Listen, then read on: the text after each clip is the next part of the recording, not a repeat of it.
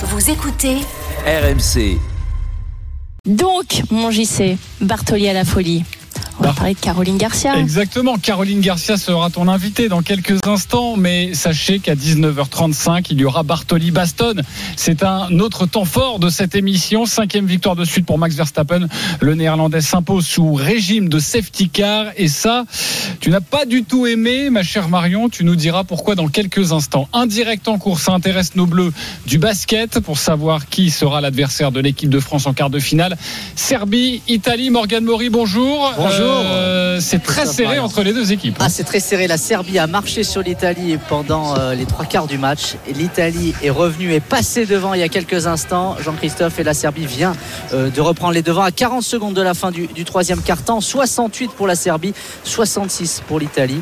L'Italie qui tient par sa réussite à trois points. Le vainqueur affrontera la France mercredi à Berlin en quart de finale. En tout cas, la Serbie, favorite du tournoi, est en difficulté face à la réussite des shooters italiens. 68-66, encore 40 secondes dans le troisième quart-temps. Bon voilà, ça n'arrive pas qu'à nous. À tout à l'heure, Morgan Mori. Allez, c'est l'heure de ton coup de cœur, Marion.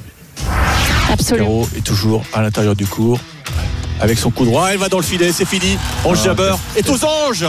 Elle décroche la finale de l'US Open après Wimbledon. Cette fille est terrible à jouer dans les grands chelems. Petit Euh, chef-d'œuvre tactique hein, ah qu'elle a, ouais, qu'elle a mais là- réalisé face à une fille qui, est- qui était en, en- en feu depuis, depuis le début de l'été. tu sentais que dans son jeu, si elle rejouait comme ça, dans son attitude, euh, tu, tu sentais qu'elle pouvait faire quand même une belle deuxième partie de saison et qu'il n'y avait aucune raison avec le jeu, les déplacements et les frappes qu'elle a qu'elle ne fasse pas de belles choses. Elle l'a fait. RMC, Bartoli. À la folie. Eric Salio, Florent Serra au commentaire de cette demi-finale. Oui, Caroline Garcia, Marion nous a fait vibrer à l'US Open. Malheureusement, l'aventure s'est terminée donc en demi-finale, sèchement battue par 11 Jabber. Euh, Marion, quel regard tu, tu portes sur son parcours à la fois magnifique, mais qui se termine mal?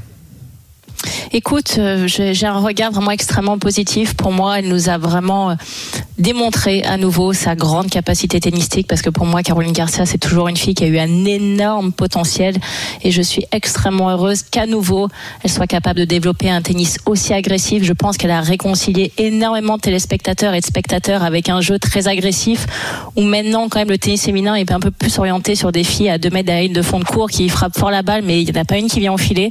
Et de voir Caroline finalement être dans le terrain, venir finir avec des volets liftés ou des, ou des volets claqués, de, de démontrer que ce jeu-là aussi est possible. C'est ça qui m'a le plus marqué. Moi, je, je retiens une image extrêmement positive et c'est pour ça que j'ai voulu l'avoir dans mon émission ce dimanche et je la remercie énormément d'avoir pris le temps et de prendre le temps de répondre à nos questions. Eh oui, car Caroline Garcia est dans Bartoli Time. C'est ton invité, Marion. Bonsoir, Caroline.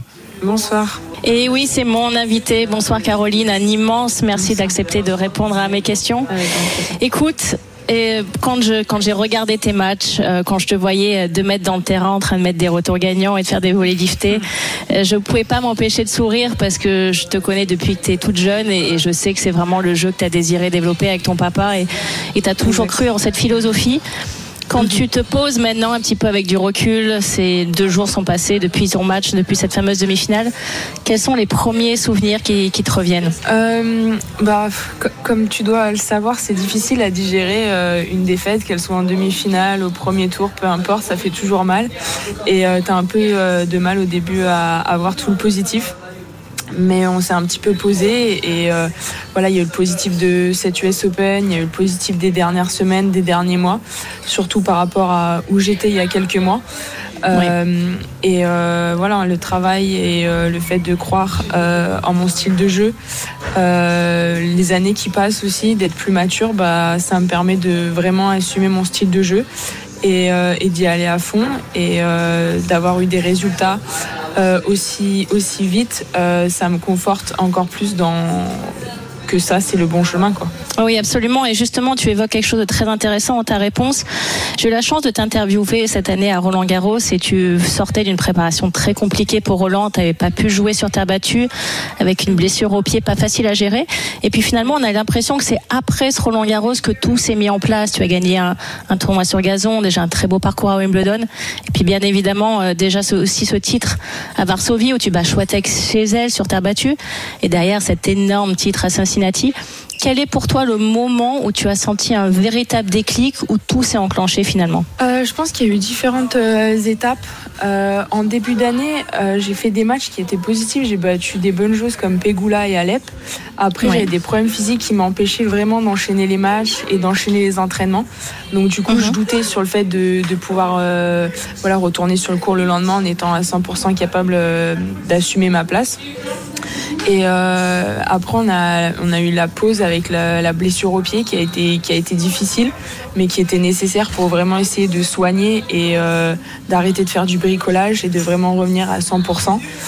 Euh, le retour à Roland Garros était, était un petit peu, on va dire, euh, à court de préparation. Mais c'était aussi un bon test et il y a eu toute toute l'énergie positive d'aller gagner le double, d'enchaîner les victoires, d'aller jusqu'au bout du tournoi, même si c'était pas en simple mais en double. Et, mhm. euh, et c'est là que tu te. Enfin, en fait, cette émotion, euh, ça, voilà, ça, ça a redonné, on va dire, euh, le feu un petit peu à l'intérieur de se dire que bah, c'est ça que t'aimes, c'est la victoire, que ce soit simple, double, premier tour, euh, demi-finale, ça t'apporte quelque chose qui est indescriptible et c'est ça qui te, qui te fait vivre, c'est ça qui te donne envie de t'entraîner. Et ça a donné un élan positif euh, pour moi et pour toute l'équipe pour euh, partir direct sur le gazon, enchaîner les matchs, continuer à travailler et se dire que petit à petit, si physiquement j'allais mieux, bah, mon, mon jeu il se mettait en place. quoi.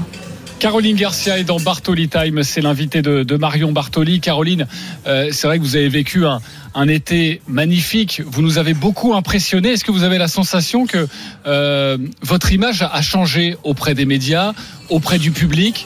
Est-ce que l'image a changé? Euh, bah, C'est vrai que enfin, moi je viens juste de, rentrer en France ce matin, mais c'est vrai qu'on se rend compte que les gens ont beaucoup suivi. Euh, j'ai été un peu plus interpellée que d'habitude, on va dire.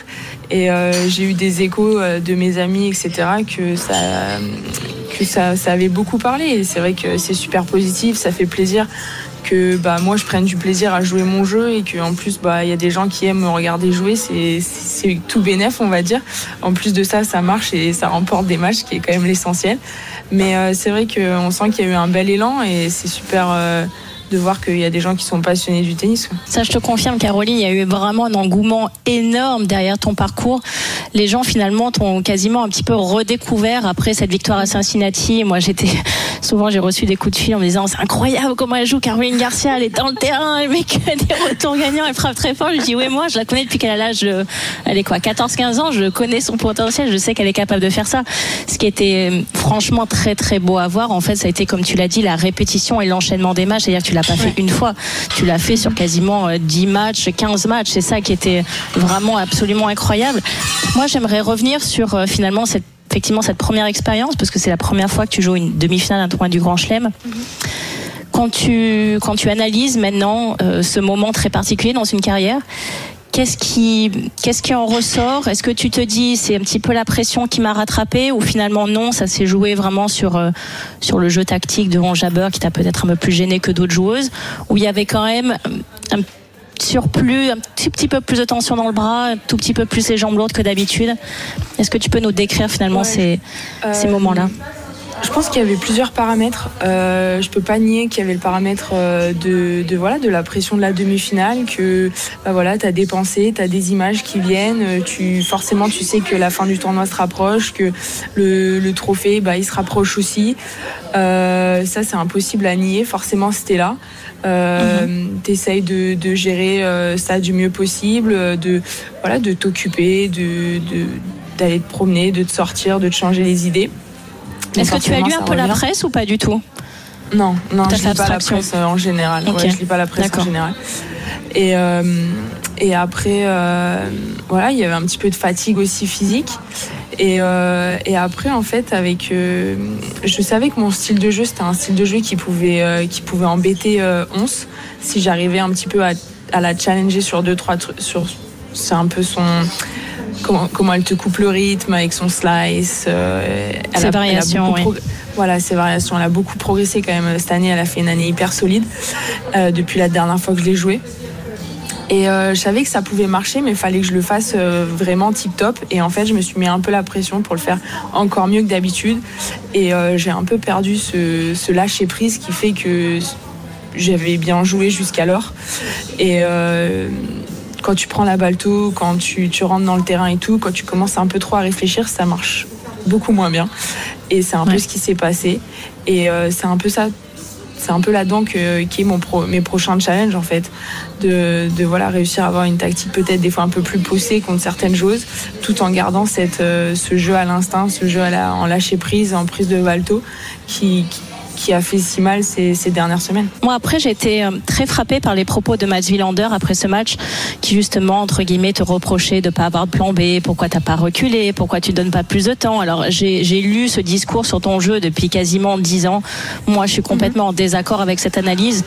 Pour moi, effectivement, sur un jeu d'attaque, il y aura forcément un jour où peut-être, effectivement, le bras euh, circule un peu moins vite, le réflexe, la visualisation de la balle est un peu moins bonne, mais c'est justement par ces expériences-là que tu vas pouvoir encore plus le maîtriser et encore plus euh, la prochaine fois finalement passer cette étape supplémentaire pour après jouer une finale un tournoi du Grand Chelem et pas en se disant je vais repartir euh, de mettre derrière la ligne de fond de cours en remettant la balle. Donc en fait, j'ai pas du tout déjà compris son analyse. Mais toi, justement, quand on discute avec ton entraîneur, euh, aussi bien sûr ton papa qui reste présent dans ta structure, euh, Ouais. quel est finalement le- l'axe de progression? Justement, tu viens un petit peu d'en d'en parler, mais l'axe de progression pour les prochains mois et la prochaine échéance pour euh, voilà, aller chercher encore pourquoi pas une, voire même deux victoires supplémentaires dans, un tournoi du Grand Chelem. Bah, je pense que c'est vraiment ce que tu as dit. C'est euh, justement ces dernières années, je me, je me suis un peu perdue dans le fait de, de vouloir trouver des plans B, de vouloir reculer, de voilà. En fait, la pression de l'extérieur euh, m'avait un petit peu atteinte. J'avais pas la Mhm. maturité pour assumer mon style de jeu parce que Ouais. bah voilà, c'est un style de jeu spectaculaire, mais euh, le jour où tu es un peu moins bien ou que tu as un, style de jeu particulier à affronter, bah ça peut faire des matchs qui sont assez euh, mauvais, on va dire, assez frustrants. Et maintenant, mes idées sont beaucoup plus claires. Euh, mes, derrière, mes, mes derniers résultats euh, me le prouvent encore plus qu'avant que c'est cette direction-là pour moi. Euh, Bien sûr. c'est ce que je sais mieux- le mieux faire. Et euh, des fois, il faut savoir rester euh, ce que tu, sur ce que tu sais faire. Et dans ce jeu d'attaque, j'ai l'impression d'avoir encore plein de, de progrès à faire. Quoi. Contre 11, euh, j'avais vraiment du mal avec la tension à m'engager dans les longs lignes, notamment avec mon revers. Du coup, je restais euh, dans la diago revers sur son, sur son slice et euh, je, Mhm. je m'enfermais toute seule. Donc, je pense que je peux vraiment continuer à progresser sur mes changements de direction. Euh, mon service, euh, il a un petit peu baissé au, au fur et à mesure, avec un pourcentage de première qui, qui a baissé. Du coup, j'ai moins de points gratuits. Et, euh, et après, sur mes montées au filet, je peux être encore plus, euh, plus rapide pour aller plus couvrir mon filet. Et euh, peut-être que les jours où je suis un peu moins bien en fond de cours, bah, je peux aller un petit peu plus vers l'avant, mettre un peu plus de pression à l'adversaire, qu'elle aille me tirer les passings à chaque fois. Et euh, le but, c'est plutôt d'orienter un style de jeu vers ça. Le plan B, ce serait ça, d'être encore plus agressif, plutôt que de dire bah, je vais reculer et je vais essayer d'attendre un petit peu plus pour temporiser. Moi, ça, Ouais, je pas faire, totalement raison. l'accepte. Absolument. Caroline Garcia Non, mais c'est clair. est avec nous dans Bartoli Time. C'est bon d'avoir deux championnes comme ça qui, qui discutent, qui nous expliquent un petit peu aussi vos, vos vies de, de sportifs de, de haut niveau. Euh, une demi-finale, c'est exceptionnel, évidemment, dans une carrière. Gagner un grand chelem, c'est encore plus exceptionnel. C'est plus que jamais, Caroline, euh, l'objectif, là, à court terme? Oui, bien sûr, c'est, euh, enfin, ça a toujours été l'objectif de, de gagner un grand chelem. Une demi-finale, c'est vraiment super. Ça donne euh, vraiment envie de d'en jouer des autres. Et en même temps, tu te rends compte que dans un grand chelem, euh, tu te souviens surtout du, champ, du champion, de la championne, et le reste, tu le, tu les, autres joueurs, tu les oublies assez vite. Et euh, c'est vraiment un gros challenge d'aller remporter 7 matchs sur 15 jours avec toute la pression que toi tu te mets pour y arriver, la pression de l'extérieur. Et euh, là, je m'en suis vraiment rendu compte parce que voilà, je suis en demi-finale, je me suis, je me suis rapprochée du bout, mais j'ai l'impression d'être tellement loin. Et, euh, ouais, c'est vrai que c'est le Graal dans le tennis, c'est d'aller remporter un grand chelem et d'avoir eu cette expérience de demi-finale. Je me rends compte, encore plus combien c'est spécial quand tu arrives à décrocher ce titre-là. Bon, nous, on n'oubliera pas, en tout cas, euh, Caroline Garcia. Ouais, on n'oubliera c'est pas la C'est demi-finale. certain. Et moi, j'ai hâte de faire plein de super Moscato Show. Vincent va me dire Alors, est-ce que Caroline va prendre ta relève? Ça, j'ai vra- j'ai vraiment hâte d'en faire plein d'autres. Exactement, c'est tout ce que je te souhaite. Et moi, je suis persuadée que tu es Merci sur la bonne beaucoup. voie et je suis persuadée que ça va, ça va le faire l'année prochaine. En tout cas, c'est vraiment du fond du cœur tout ce que je te souhaite. Merci beaucoup, merci, merci. Merci Caroline Garcia d'avoir été avec nous dans Bartoli Time.